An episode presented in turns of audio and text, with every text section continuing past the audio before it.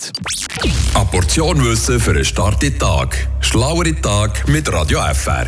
Die blaue Wunderpille, die schon das eine oder andere Liebesleben beeinflusst hat, die feiert diese Woche Geburtstag. Seit 25 Jahren bekommt man nämlich jetzt schon Viagra hier bei uns in der Schweiz. Ein sehr historischer Moment, vor allem für alle Zöllnerinnen und Zöllner.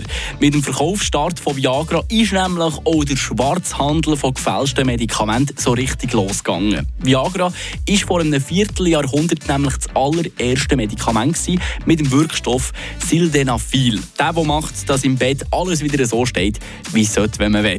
Fast 80 Prozent von allen beschlagnahmten illegalen Arzneimitteln in der Schweiz kommen aus der Kategorie der Potenzmittel. Bedeutet ungefähr 5'500 Päckchen, die der Zoll jedes Jahr an der Grenze stoppt. Absender sind dabei meistens Länder aus Osteuropa oder Indien. Grund für diesen grossen illegalen Merit ist unter anderem, dass für viele das Thema Erektionsstörungen gegen noch ein Tabuthema ist. Schätzungen gehen davon aus, dass 10 bis 15 Prozent von allen Männern über 45 mit Potenzproblemen zu kämpfen haben. Bei den jüngeren Herren werden laut einer Befragung von der Universität Lausanne Viagra und Co. mehr als Lifestyle-Produkt angeguckt.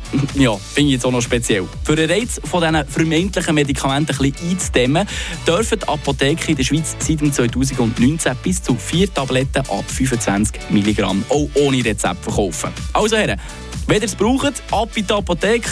Unter den gefälschten blauen Pillen sind nämlich auch schon solche gefunden worden mit Blei- oder Rattengift drin. Frische Tag, der Radio FR